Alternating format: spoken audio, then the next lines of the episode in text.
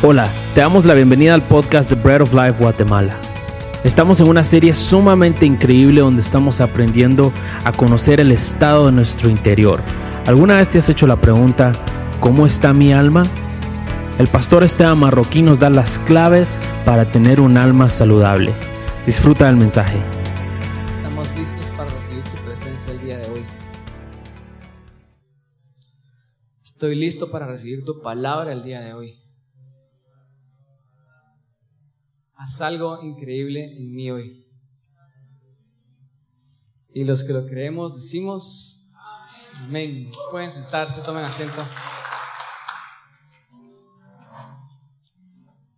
Yo siento algo muy especial el día de hoy y quiero que volteen a ver a la persona que tienen a la par. Hoy es un viernes increíble, hoy es un viernes bonito.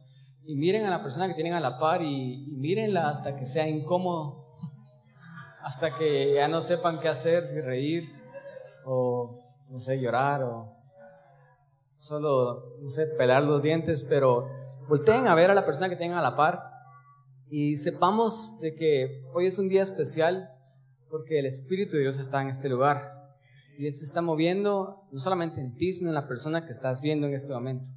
Él está acá y Él va a hacer milagros. Estamos en una serie acerca de el alma, este es nuestro segundo mes y hoy estamos finalizando el segundo mes hablando acerca del alma. Y como ya vieron en sus boletines, vamos a continuar todavía por un mes más, en el mes de agosto, hablando acerca del alma. Y muchos dirán, ¿por qué tanto tiempo hablando acerca del alma? Y si quieren saber la respuesta a esa pregunta, lean lo que escribí en el boletín, porque el alma es importante, porque nuestras almas son eternas. Es lo único que va a pasar la prueba de la eternidad, pasar la prueba del tiempo, realmente, nuestras almas. Entonces nuestras almas son importantes y hablar de ellas y de cómo cuidar de ellas y cómo eh, estar saludables en nuestra alma es importante porque son las únicas cosas que van a perdurar por toda la eternidad. Así que eso es lo que estamos tratando de hacer en esta serie. Estamos dando herramientas de cómo nosotros podemos estar conscientes del estado de nuestra alma y cómo podemos cuidar de nuestra alma. Y hablando acerca de tiempo, muchos de aquí saben que hace un par de semanas yo cumplí años y fue un año bastante duro y bastante difícil para mí porque cumplí 30 años. Y decir 30 realmente no te pega hasta cuando ya te empiezan a preguntar qué edad tenés. 30. No sé ustedes, los que tienen 30 me van a entender. Tal vez unos que ya tienen 40 dicen, no sabes qué estás hablando. Pero traten de, traten de entender por un momento. Cuando ustedes cumplieron 30, los que ya tienen 30, realmente sí es un número que ya pesa. Esta semana conocí a un joven que nació en 1999. Y yo le dije, tenés 20 años. Sí, me dijo. Yo tengo exactamente 10 años y ya me sentía así como un anciano completamente y no quiero ofender a los mayores, pero eso es a veces como nos sentimos, a veces lo exageramos un poco. Pero no sé si ustedes son como yo, que a veces como que cuesta decir, tengo 30 años, o sea, he estado viviendo en esta vida por tres décadas, ya realmente eso es algo ya digno de celebrar. Y a veces a nosotros no nos gusta decir nuestra edad, no nos gusta cumplir años. ¿Cuántos de aquí se ponen incómodos cuando ya viene su cumpleaños? Sé que hay unos que les gusta celebrar realmente, pero hay una buena mayoría, una buena parte de personas que nos ponemos un poco incómodos con los años, o tal vez no el sentido, el hecho de cumplir años y que nos celebren, sino no nos gusta envejecer. Y creo que aquí sí todos me, pueden decir que sí están de acuerdo conmigo. No nos gusta envejecer y a veces no queremos cumplir años porque cuando cumplimos años nos damos, nos damos cuenta de que el tiempo pasa y muchas de las expectativas que nosotros teníamos de lo que iba a ser nuestra vida, tal vez no se han cumplido. Entonces, a edades como los 30, los 40, los 50, uno se pone a pensar en, la, todas las metas que nos pusimos cuando estábamos pequeños. Yo me recuerdo ahorita, esta semana me está recordando de cuando estábamos en quinto bachillerato y te ponían hacer tu plan de, vida. No sé cuántos lo hicieron y te, y te, y te decían tu proyecto de vida. Y, ¿Cómo te miras de aquí a cinco años? Y uno decía, ya graduado de la universidad. De aquí a diez años, ya casado y con hijos y con una casa propia. de aquí a 15 años. O sea, uno como que tiene cierta expectativa y uno realmente trata de seguir el patrón que el mundo dice lo que tenés que hacer conforme a la edad que tenés. Entonces a veces es difícil cumplir años porque las expectativas que tenemos no se están cumpliendo usualmente como nosotros quisiéramos que se estén cumpliendo, honestamente. Entonces decimos, tengo 30 años. Y aquí entre nos, yo le dije a como a 20 personas y varias de aquí, les dije que a los 30 años yo iba a ser millonario. Esa era la expectativa que yo tenía cuando tenía 22 años. Y no soy millonario, entonces a veces cuando uno cumple años, esas expectativas, todo eso que nosotros teníamos pesa, ¿verdad? Porque el tiempo sigue pasando. Y nosotros estamos basando prácticamente la serie del alma en tercera Juan 1.2 y el apóstol Juan dijo lo siguiente, obviamente inspirado por Dios. Yo, yo, creo que estas no solo eran las palabras del apóstol Juan, sino eran las palabras de Dios. Él dice, amado, yo, desea, yo deseo que tú seas prosperado en todas las cosas y que tengas salud, así como prospera tu alma. Cuando cumplimos años, todos queremos mirar atrás y decir, he prosperado en esta vida. Honestamente, eso es lo que todos anhelamos internamente. Todos queremos prosperar. Y no estoy hablando solamente acerca de, prosperar económicamente, estoy hablando acerca de prosperar en todo. Todos queremos voltear a ver cuando nos están cantando en ese Happy Birthday y, y están cantando el feliz cumpleaños, voltear a ver que nuestra vida realmente ha sido efectiva y que estamos prosperando. Y Juan da la clave y él dice que todas las cosas empiezan a prosperar a nuestro alrededor, pero empiezan a prosperar cuando nuestra alma empieza a prosperar. Es importante hablar del alma porque nosotros no somos prósperos porque tengamos mucho dinero o porque toda nuestra vida esté bien. Somos prósperos cuando por dentro estamos saludables. Y casualmente, cuando empezamos a estar saludables, todas las cosas alrededor empiezan a casar, empiezan a tener sentido. Y eso es lo que el apóstol Juan está diciendo. Y realmente todos acá, yo sé, queremos y anhelamos esa prosperidad y anhelamos esa vida efectiva. Esta vida se trata acerca de ser efectivos, acerca de ser eficientes, acerca de no dejar pasar oportunidades que podrían haber cambiado nuestras vidas. Y por eso yo titulé la prédica del día de hoy, Alma efectiva, vida efectiva. Porque hemos aprendido que si queremos tener una vida efectiva, una vida eficaz, queremos cumplir años y voltear a ver y decir, estoy bien con la edad que tengo, porque he sido efectivo en mi vida, he sido eficiente, he hecho, he logrado cosas de las cuales estuve orgulloso. Todos quisiéramos decir esas cosas, sí o sí. Pero para tener una vida efectiva empieza con tener un alma efectiva. Y vamos a ver el, el ejemplo del apóstol Pablo y quiero que vayamos y me acompañen a 1 Corintios 16, de 5 al 9. Y él dice lo siguiente, estas el capítulo final de la primera carta de Corintios, él está despidiéndose de la iglesia en Corintios, pero también aparte de despedirse, él comienza a explicarles un poco de los planes que él tiene para el futuro. Y en el versículo 5 él dice lo siguiente, hablándole a la iglesia en Corintios, y dice, después de pasar por Macedonia, pues tengo que atravesar esa región y iré a verlos. Les está prometiendo que no solamente les va a escribir las cartas, sino va a visitarlos personalmente y dice, es posible que me quede con ustedes algún tiempo y tal vez pase allí el invierno para que me ayuden a seguir el viaje a donde quiera que vaya. Y esta vez no quiero verlos solo de paso, más bien espero permanecer algún tiempo con ustedes si el Señor así lo permite. En versículo 8 Pablo sigue diciendo, pero me quedaré en Éfeso hasta Pentecostés porque se me ha presentado una gran oportunidad para un trabajo eficaz, a pesar de que hay muchos en mi contra. Si yo pienso en alguien que fue eficiente en el Nuevo Testamento, alguien que realmente fue eficaz en la obra de Cristo, alguien que realmente logró resultados, alguien que realmente hizo las cosas, alguien que realmente no solo hablaba, sino realmente demostraba, fue Pablo. Pablo, el hombre que escribió 13 libros del Nuevo Testamento, por lo menos fundó 14 iglesias. Y de esas iglesias salieron muchas más, miles de iglesias. El apóstol Pablo fue la persona más trabajadora del Nuevo Testamento.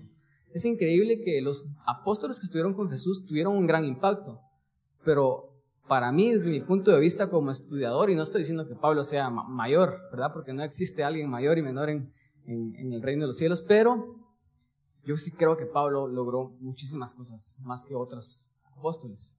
Es más, Pablo en una ocasión él hasta dice, eh, realmente no se trata acerca de lo que hemos logrado y yo no me jacto en todo lo que he hecho, aunque si me jactare, yo tendría más que jactarme más que todos estos, dice él. O sea, como diciendo, yo no me jacto de las cosas que he hecho. Él está diciendo, yo no me jacto de haber sido eficaz y efectivo, pero si tuviera que hacerlo, aquí entre nos, yo trabajaba más que todos estos que están acá atrás. Y cuando él dice todos estos, se está refiriendo a, a Pedro, a Juan, a Jacobo, a todos los demás apóstoles. Pablo realmente fue una persona efectiva. Y él acá dice al final del versículo 9, porque se me ha presentado una oportunidad para un trabajo eficaz. Es decir, Pablo es ese tipo de personalidad que se levantan a las 4 de la mañana, salen a correr, van al gimnasio, a las 6 de la mañana tienen el desayuno listo, ya tienen la casa limpia, tienen los trastos en orden ya están preparados para iniciar el día con la mejor actitud. Ellos van, ellos son los que saludan a todos en la mañana, los que están de buen humor, los que hacen, los que se quedan y trabajan más tiempo, horas extras, y se van a, acostar y realmente producen resultados. Este era Pablo. ¿Cuántos de acá son como, como Pablo? Él es alguno de ustedes, pero muy dentro de nosotros todos anhelamos esa productividad, todos queremos ser eficaces como Pablo lo era, pero él está diciendo, que se le ha presentado un trabajo eficaz. Si hay trabajos eficaces, eso quiere decir que hay trabajos que no son para nada eficaces. Hay oportunidades que realmente no valen la pena tomar y Pablo es la persona que él sí sabe qué oportunidades tomar. De hecho, eh, Pablo reconoce las buenas oportunidades cuando las ve y él quiere ser efectivo, pues no quiere desperdiciar su tiempo, energías y vida en algo que no va a producir frutos. Si nosotros hemos estudiado algo acerca del, Nuevo Testamento y de la vida de Pablo específicamente, Pablo siempre fue esta persona productiva. Aún antes de que él fuera cristiano, nosotros miramos que Pablo tenía un currículum impresionante, el equivalente a alguien que tiene tres licenciaturas, dos maestrías y un doctorado el día de hoy. Pablo era de las personas más estudiadas y más capaces de su época. Él dice, yo soy fariseo de fariseos, yo he estudiado a los pies de Gamaliel, realmente yo tengo mucho que jactarme, pero todo esto lo tengo como basura, decía Pablo. O sea, él realmente tenía una trayectoria de ser alguien que hacía las cosas aún antes de convertirse al cristianismo.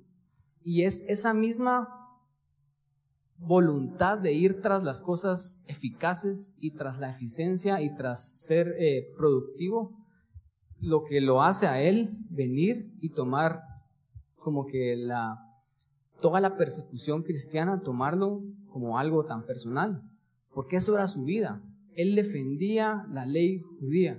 Y cuando se empiezan a levantar estos cristianos y de repente ellos comienzan a amenazar lo que él es, empiezan a amenazar su profesión, él comienza a decir, el imperio romano, ¿por qué no están haciendo nada?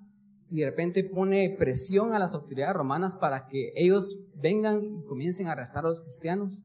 Y cuando él mira que el imperio romano no está haciendo mucho, y de hecho acaban de matar a su líder, Jesús, pero pensaron que eso iba a detener a los cristianos y solo causó que los cristianos se siguieran multiplicando. Pablo viene y dice, esto es suficiente, yo tengo que hacer algo al respecto, porque Él es eficaz, Él no tolera cuando las cosas no están pasando. Entonces, Él no tolera que el imperio romano no esté haciendo su función de detener el cristianismo. ¿Qué hace Él? Empieza Él mismo a agarrar a los cristianos, a meterlos presos y a llevarlos a la cárcel. ¿Era Pablo policía? ¿Era Pablo soldado romano? No. ¿Pero por qué hace él eso? Porque él tenía muy dentro de sí el ser eficaz, el perseguir las cosas y hacer las cosas porque tenía la mentalidad de que si yo no lo hago, entonces nadie lo va a hacer. Si las cosas no las hago yo, las van a hacer mal. Entonces él viene y se mete y comienza a meter las manos y comienza a perseguir a los cristianos. Y es ahí donde Dios lo encuentra, donde Dios le pone un alto y le dice, hey, ¿por qué me estás persiguiendo?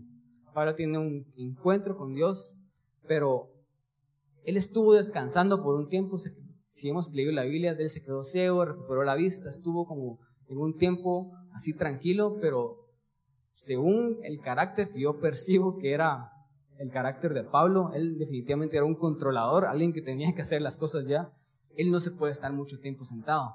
Entonces él, en el momento en el que recupera la, la vista, si ustedes leen el libro de Hechos, él regresa y comienza a predicar el Evangelio siendo un nuevo creyente, siendo un nuevo convertido. Él lo primero que hace es que se va a meter en la sinagoga y comienza a debatir y comienza a hablar acerca de Cristo y comienza a confundir, dice la Biblia, a un montón de judíos que creían en la ley. Obviamente todo esto lo hace sin el poder del Espíritu Santo porque él estaba aprendiendo a moverse, él empezó a hacer las cosas como las sabía hacer. Y de repente cuando él quería hacer las cosas, él empieza a tener un montón de problemas. Y lo empiezan a perseguir y lo empiezan a tratar de matar. Y muchas veces él tuvo que escapar de un muro, él tuvo que huir, él tuvo que hacer cosas. Entonces Pablo estaba muy confundido y él decía, yo quiero hacer las cosas, yo quiero hacer algo, pero cada vez que yo intento hacer algo, algo me pasa, me amenazan de muerte, me persiguen y me ponen un freno. Inclusive los mismos cristianos no me toman en cuenta porque he tratado de ir con Pedro, he tratado de ir con Juan y me tienen miedo. Si ustedes han leído el libro de Hechos, ustedes miran que cuando él se convirtió, Dios le pone como un freno a él. Y Dios le estaba tratando de enseñar algo. Y le estaba tratando de enseñar que Pablo anhelaba tener una vida efectiva. Pero la forma en la que él realmente iba a ser efectivo no es como nosotros conocemos la efectividad. Para nosotros ser efectivos es hacer las cosas nosotros mismos. Pero Dios tiene una revelación más grande que darle a Pablo. Y después Pablo la aprende y ahorita la vamos a, voy a dar la clave porque todos acá queremos tener vidas efectivas, sí o sí. Yo quisiera algún día, si yo muero, que en mi muerte digan las cosas increíbles que yo hice por el reino de Dios. Que digan, este hombre amó a Dios con todo su corazón, este hombre amó a las personas, este hombre realmente trajo el reino a la, ciel, el, reino a la tierra, este hombre realmente hizo cosas que van a perdurar en la vida de muchos. Yo quisiera esas palabras en mi funeral. Todos quisiéramos esas palabras. Y realmente tal vez no es por perseguir esas cosas, pero ninguno acá quisiéramos vivir vidas desperdiciadas y que nosotros nos vayamos de esta tierra y que nadie nos recuerde y que nadie hable de las cosas que hicimos y las cosas que creamos. Todos queremos dejar un legado, todos queremos ser efectivos. Y si nos vamos no hasta la muerte y no a nuestro futuro lejano tal vez, si nos vamos solo al día viernes en una semana cotidiana, yo el día viernes yo quiero terminar todo el trabajo que tenía en la semana. ¿Cuántos de ustedes no quieren terminar el trabajo para el viernes? Para poder estar tranquilos el sábado y el domingo. Y no tener esa presión. Todos queremos ser efectivos, todos queremos realmente lograr resultados. Y Dios tiene algo que enseñarnos el día de hoy. Dios dice, ustedes sí pueden ser efectivos. Ustedes sí pueden tener una vida muchos frutos y de muchos resultados. Pero la forma en la que yo los voy a llevar ahí es muy diferente a la forma en la que ustedes conocen la efectividad. Y antes de entrar a, la, a, la, a los puntos del día de hoy, quiero que me acompañen a Salmo 1, de 1 al 3. El salmista dice lo siguiente, Bienaventurado el varón que no anduvo en consejo de malos, ni estuvo en camino de pecadores ni en silla de escarnecedores se ha sentado, sino que en la ley de Jehová está su delicia, y en su ley medita de día y de noche. Dice, será como un árbol plantado junto a corrientes de aguas, que da su fruto en su tiempo y su hoja no cae, y todo lo que hace prosperará. Otra vez esta palabra tan increíble, prosperará. ¿Cuántos de aquí realmente quieren prosperar en esta vida? ¿Cuántos de aquí quieren hacer cosas, sea lo que sea que hagamos, y que esas cosas empiecen a prosperar. Es decir, si ponemos un negocio, que ese negocio prospere. Si estamos en una relación, que esa relación prospere. Si estamos educando a nuestros hijos, que esa educación prospere. Todos queremos lo que acabamos de leer. Queremos que nuestras vidas prosperen, pero si ponemos atención a lo que estamos leyendo, dice el versículo 2, bienaventurado al varón que no anduvo en consejo de malos, y después en el versículo 2 dice, sino que en la ley de Jehová está su delicia. Desde aquí comenzamos a entender algunas de las claves para realmente prosperar y ser eficaces y eficientes y efectivos en esta vida. Y es primero empecemos a disfrutar de Dios. Si quieres prosperar, muchos pensaríamos ponerte a trabajar, comienza a hacer las cosas, levantarte temprano, hacer todo esto que realmente sí hay que hacer, esas cosas son buenas, pero realmente la Biblia está diciendo, si quieres prosperar, tienes que comenzar a deleitarte en Dios, comenzar a disfrutar de Él. Y después, una clave para prosperar es que dice que seremos como árboles plantados junto a corrientes de aguas que damos su fruto a su tiempo. Algo muy importante de recordar es que en nuestras vidas nosotros siempre queremos ver resultados. Vivimos en esta sociedad en la que queremos los resultados y las cosas que pasen inmediatamente. Empezamos a hacer ejercicios y en el primer mes ya nos queremos ver como la persona que nos está enseñando esos ejercicios. Empezamos una dieta, empezamos cualquier programa, empezamos a aprender un idioma nuevo y a los tres meses queremos ya ser fluidos. Y de hecho perseguimos los cursos que nos prometen que en tres meses nos van a hacer fluidos, porque queremos que las cosas pasen ya. Y ese es uno de los problemas más grandes de nuestra sociedad, porque a veces, como decía Antonio en su predicación, las cosas no pasan inmediatamente. Requieren un proceso de siembra. Y como todos aquí entenderíamos, eh, los árboles no dan frutos todo el año, ¿verdad? Hay temporadas. Yo no sabía nada acerca de esto y de repente iba al mercado y tiene mangos. No, no es temporada de mangos. ¿Qué es eso de temporada de mangos? No sabía que existía, que pensaba que los mangos siempre se daban todo el año, igual que los duraznos. Pero no, o sea, hay temporadas y cualquier agricultor entiende de que aunque el, el árbol esté ahí plantado y que ese árbol no tenga frutos en este momento, no significa que ese árbol sea un mal árbol. Significa que ese simple y sencillamente no es su tiempo. Y honestamente, ¿cuántos de aquí nos hemos sentido frustrados porque no hemos sido efectivos en ciertas cosas en nuestras vidas y quisiéramos ver los resultados ya? Tal vez lo que Dios nos está diciendo hoy, solo ten paciencia, porque los frutos van a venir a su tiempo. Pero la clave de ser próspero, según el Salmo, el Salmo 1, el 1 al 3, es deleitarnos en Jehová. Es algo que no esperaríamos hacer es venir y sentarnos, a pesar de que tenemos tanto trabajo que hacer, y ponernos a adorar a Dios. Es decir, tengo todos estos quehaceres, pero yo sé que si los comienzo a hacer ahorita solo me voy a frustrar y me voy a estresar más, porque primero mejor no me tomo un tiempo para adorar a Dios. Aún a pesar de todas las cosas que tengo que hacer, y les prometo, Dios va a hacer abundar su tiempo. Dios los va a hacer prósperos, Dios los va a hacer efectivos, pero Empieza primero con deleitarnos en Él. Otra clave que les quiero dar antes de empezar los puntos se encuentra en Salmos 92, del 12 al 14. Escuchen lo siguiente, dice, el justo florecerá como la palmera, crecerá como cedro en el Líbano, plantados en la casa de Jehová, en los atros de nuestro Dios florecerán, aún en la vejez fructificarán, estarán vigorosos y verdes. ¿Cuántos quieren florecer. ¿Cuántos quieren realmente que otros los miren a ustedes y digan, wow, qué increíble la vida de esta persona? Realmente se mira todo el esfuerzo que él ha hecho en el pasado porque está cosechando todos los frutos. Y miramos cómo Dios lo bendice y miramos cómo Dios lo, prospera y cómo Dios le provee.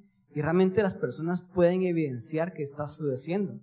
Todos podemos ver que los árboles están floreciendo porque sacan flores. ¿Cuántos realmente quisieran florecer?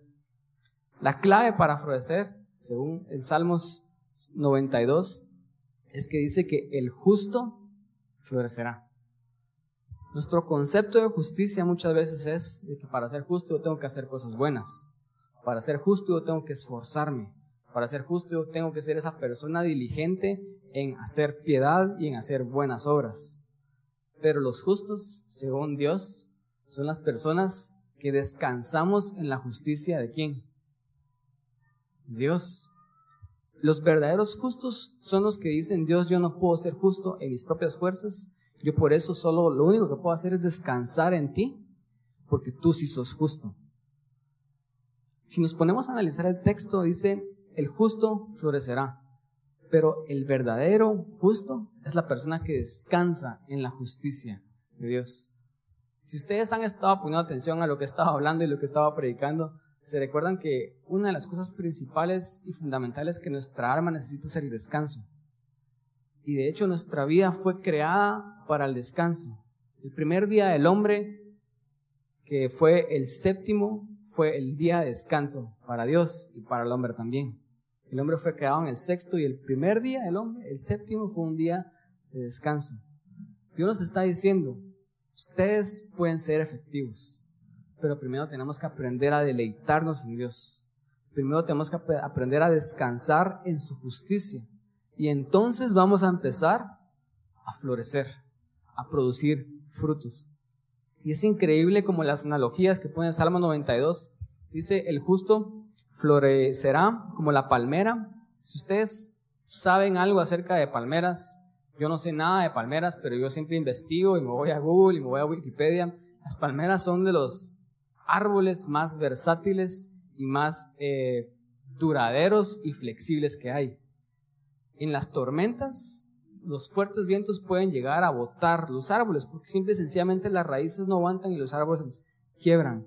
Pero el tronco de la palmera es tan versátil y tan flexible que puede llegar a doblarse completamente y cuando pasa el viento, regresa. El salmista no está usando como una analogía eh, aleatoria a la que él se le vino a la mente, sino él está usando algo que realmente tiene sentido. Él está diciendo, cuando descansamos en la justicia de Dios, vamos a florecer como las palmeras. Eso quiere decir que aún en medio de las tormentas, aún en medio de situaciones difíciles, vamos a seguir estando ahí y vamos a seguir dando frutos. Y después dice que será como un cedro en el Líbano.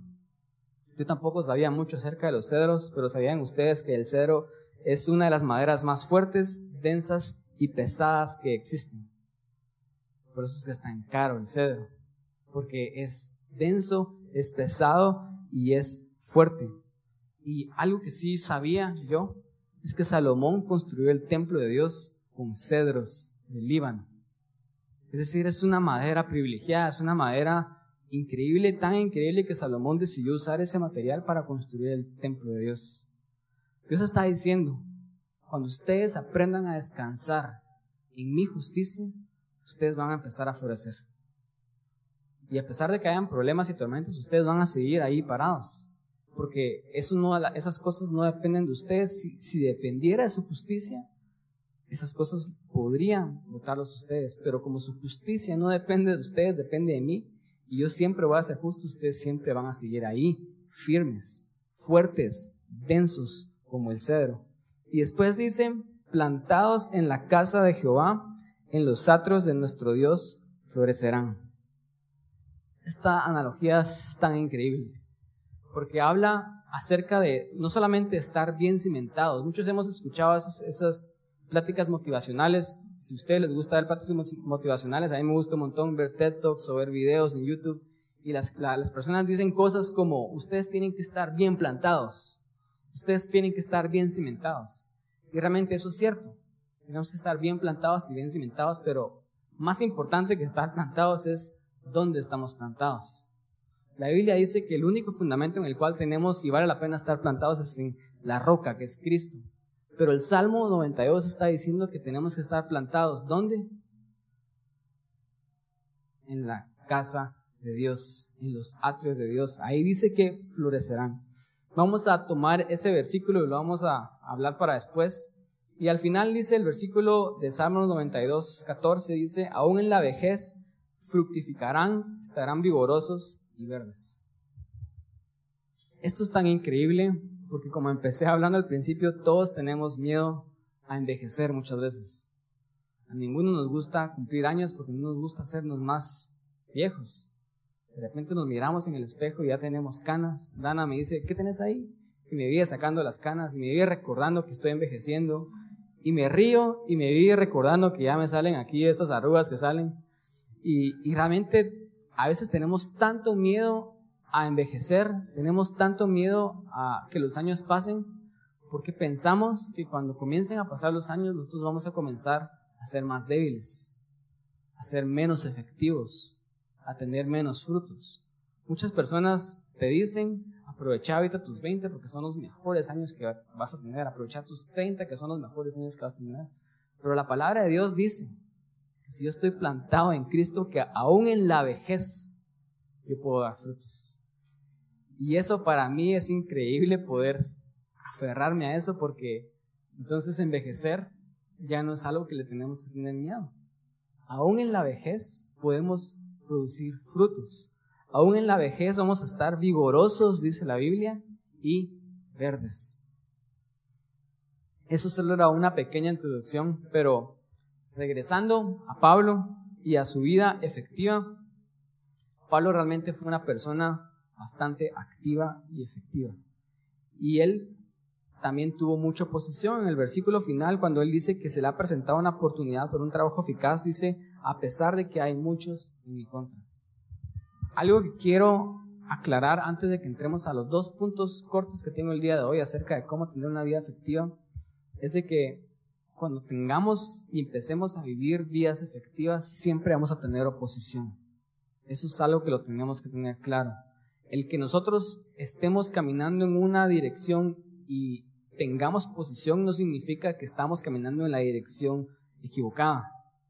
Es más, si estamos caminando en la dirección correcta, tomen por sentado de que ustedes van a tener oposición. El día que ustedes quieran comenzar a cambiar sus vidas, a ser efectivos, a ser prósperos, a comenzar a vivir para el reino, ese día ustedes van a comenzar a tener más oposición. Y eso es simple y sencillamente la vida, pero la oposición no tiene nada que ver que si nosotros somos efectivos o no. Entonces solo quería aclarar eso y les quiero hablar acerca de dos claves, según Pablo, para obtener una vida próspera y efectiva. Y si me acompañan nuevamente a 1 Corintios 16, del 5 al 9, vamos a leer lo siguiente. Y quiero que ustedes comiencen a notar varias palabras que, yo voy a ir resaltando. Pablo dice lo siguiente, después de pasar por Macedonia, eh, pues tengo que atravesar esa región, iré a verlos. Y dice Pablo número 6, es posible, palabra número uno, que me quede con ustedes algún tiempo.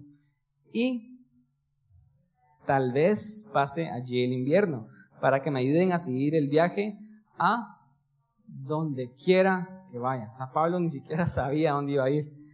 Eh, dice, esta vez no quiero verlos solo de paso, más bien, dice, espero permanecer algún tiempo con ustedes si el Señor así lo permite. Si ustedes ponen atención, Pablo dos veces dice, yo iré con ustedes y yo me quedaré en tal lugar. Pero cinco veces él parece inseguro acerca de sus planes. Cinco veces él dice, es posible, tal vez, donde quiera, espero y si el Señor lo permite. Ahora, esto para mí no tiene sentido, porque Pablo es una persona afectiva.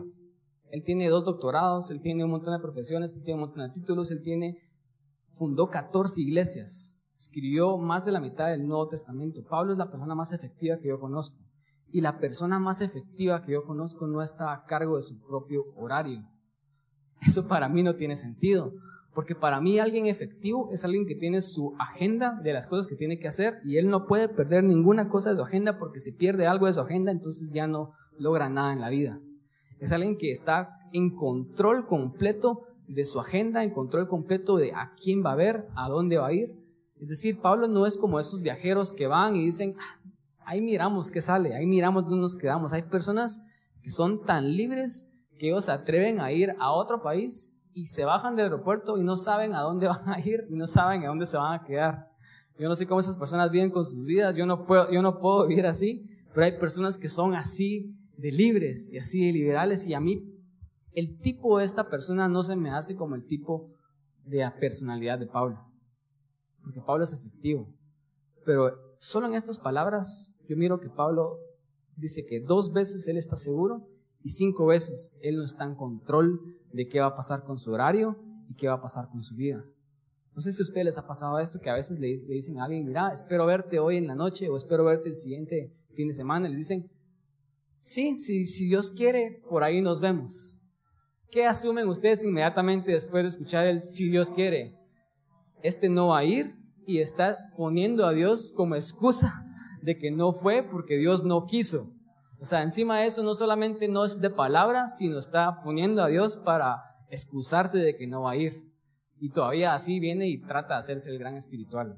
Si a nosotros nos dicen esas cosas, mira, te espero o vas a venir, ¿a qué horas venís? Eh, mira, si Dios quiere, por ahí voy a estar, tal vez, no sé, donde quiera, si el Señor así lo permite, ahí estaré. ¿Qué pensaríamos nosotros acerca de esa persona? Esa persona no quiere venir. Y realmente nosotros damos por sentado este tipo de frases y a veces, honestamente, se los aseguro, las personas que ustedes lo han escuchado, la verdad es que esas personas no quieren ir. Pero la verdad de Pablo es que él no era alguien inseguro, no era alguien que no sabía qué hacer y que vivía en el día al día, que él se levantaba y decía, ah, si me dan ganas voy a ir a visitar a los de Corintios, si no me dan ganas no voy. Y él no ponía, si el Señor lo permite, como una excusa para no ir. Yo lo que realmente creo es que Pablo aprendió que para ser efectivo, él no podía estar a cargo de su propia vida. Y mi punto número uno es que Pablo entregó su alma. Pablo rindió su alma. Él tuvo que entender, tal vez a las malas, de que si él realmente quería ser eficiente y eficaz, él no podía seguir en control de su vida. Y es por eso que él aprendió a rendir su vida. Pablo realmente vivía una vida rendida. ¿Por qué Pablo vivía una vida rendida? Porque para Pablo Dios era real. Y eso cambió todas las cosas. El momento en el que Pablo vio a Jesús y se cayó de ese caballo, se cayó de donde quiera que él estuviera montado, en ese momento él cambió su vida. Y él dijo, en este momento yo no quiero seguir mi propio horario y mi propia agenda. En este momento yo voy a seguir a Dios y él aprendió a rendir su vida.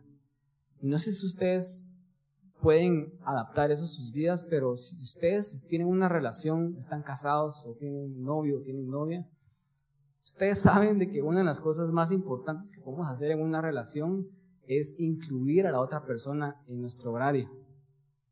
Si nosotros estamos en una relación, ya no podemos nosotros empezar a vivir y seguir viviendo como que si no estuviéramos en una relación. Porque entonces, ¿para qué estamos en una relación? Si no vamos a tomar en cuenta a la otra persona si yo voy a seguir viendo mi vida como que si la otra persona no existe, yo voy a seguir en mis caminos, en mi agenda y en las cosas que yo tengo que hacer, entonces, ¿para qué estoy con la otra persona? El punto de la relación es como tener esa conciencia de que ahora no estoy solo y ahora las cosas no solamente funcionan alrededor de lo que tengo que hacer, sino alrededor de lo que tenemos que hacer y las cosas que vamos a hacer juntos. Y eso es algo que Pablo tiene bien seguro en su vida. Él dice, yo siempre he anhelado ser eficaz, pero ahora que yo estoy con Dios y Dios es tan real para mí, yo no puedo seguir a cargo. Yo tengo que rendir mi vida. Para mí, no sé si ustedes, y estoy siendo redundante con esto, pero Pablo realmente fue una persona efectiva y eficaz.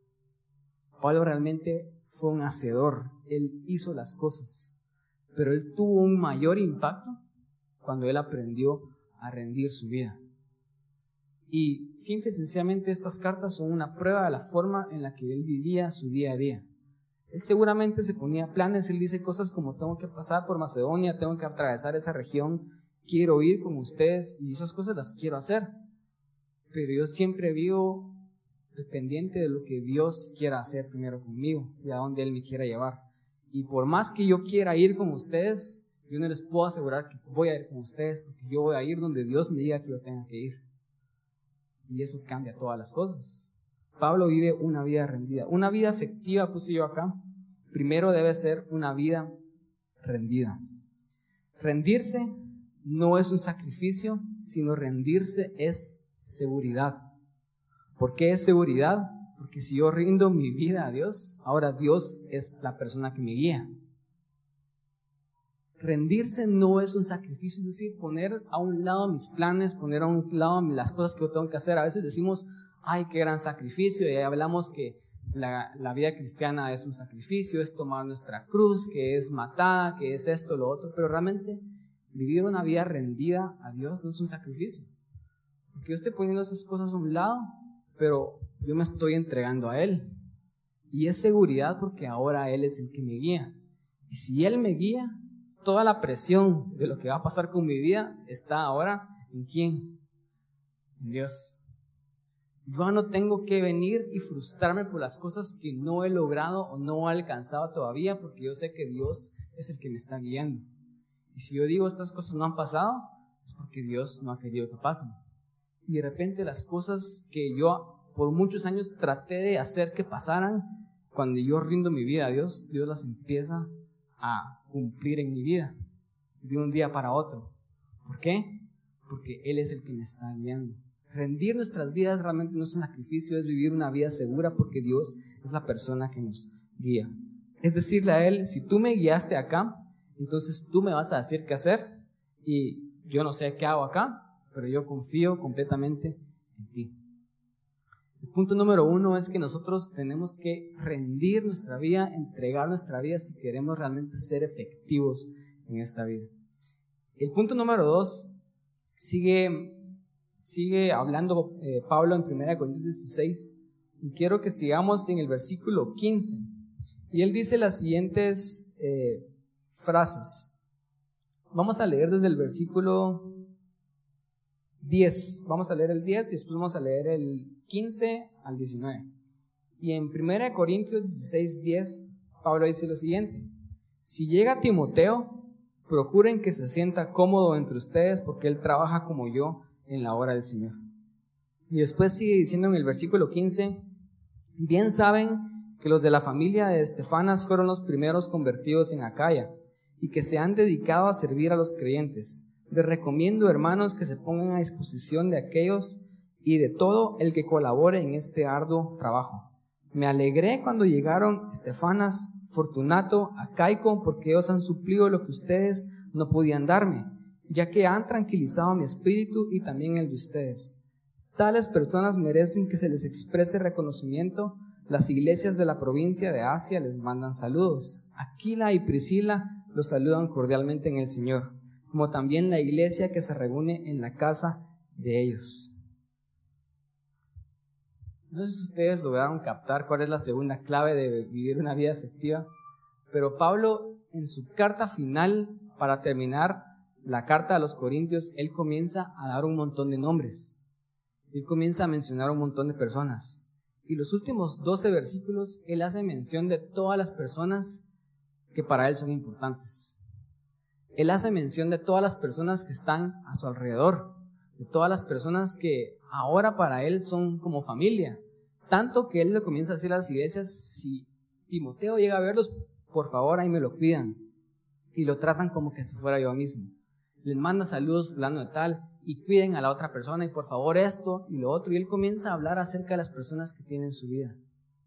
La segunda clave que Pablo logró entender que él tenía que cumplir para tener una vida efectiva es que él tenía que tener un alma rodeada. Primero, él rindió su vida. Él ya no estaba a cargo de su horario. Y segundo, él se rodeó de personas.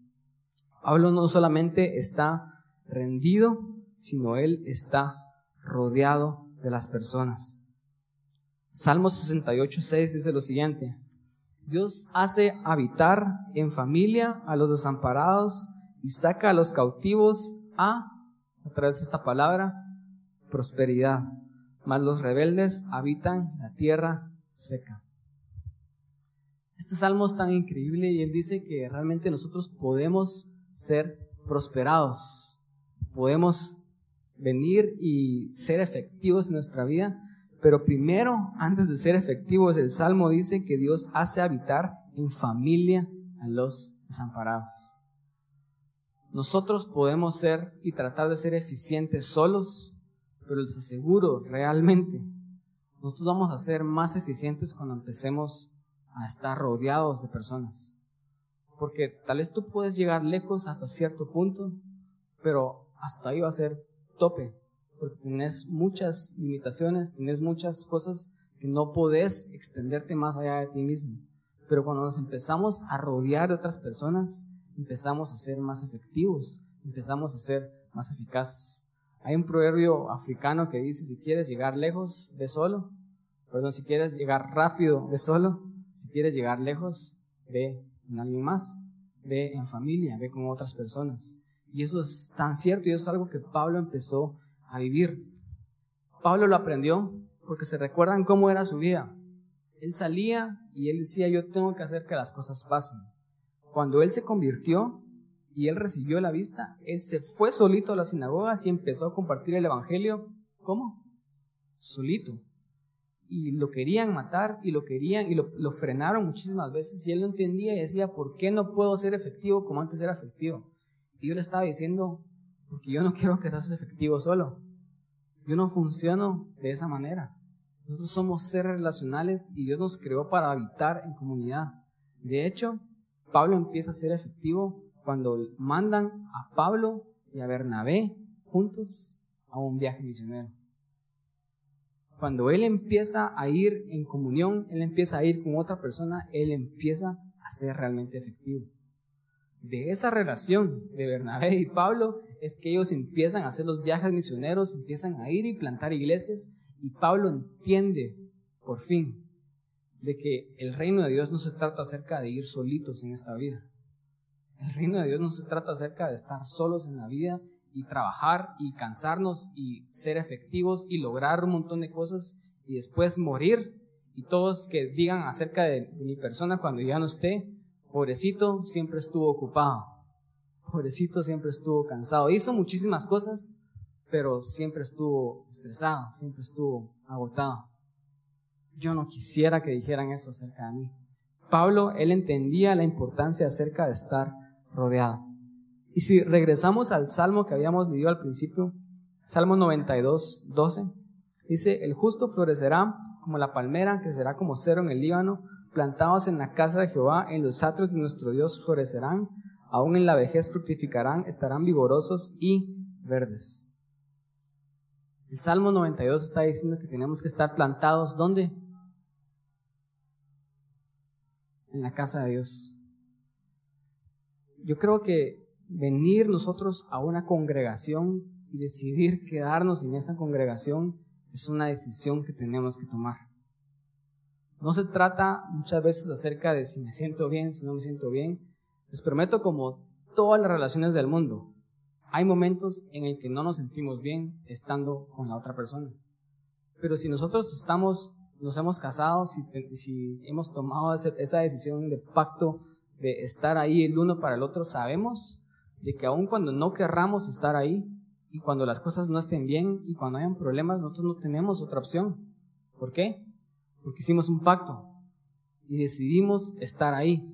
Dijimos cosas como en las buenas y en las malas hasta que la muerte nos separe, en salud enfermedad. Y es lo mismo con la iglesia. Es lo mismo con la familia de Dios. ¿Por qué? Porque yo no dejo de ser hermano de alguien solo porque mi hermano me cae mal. Seguimos siendo hermanos porque somos, tenemos la misma sangre. Y todos nosotros somos hijos de Dios.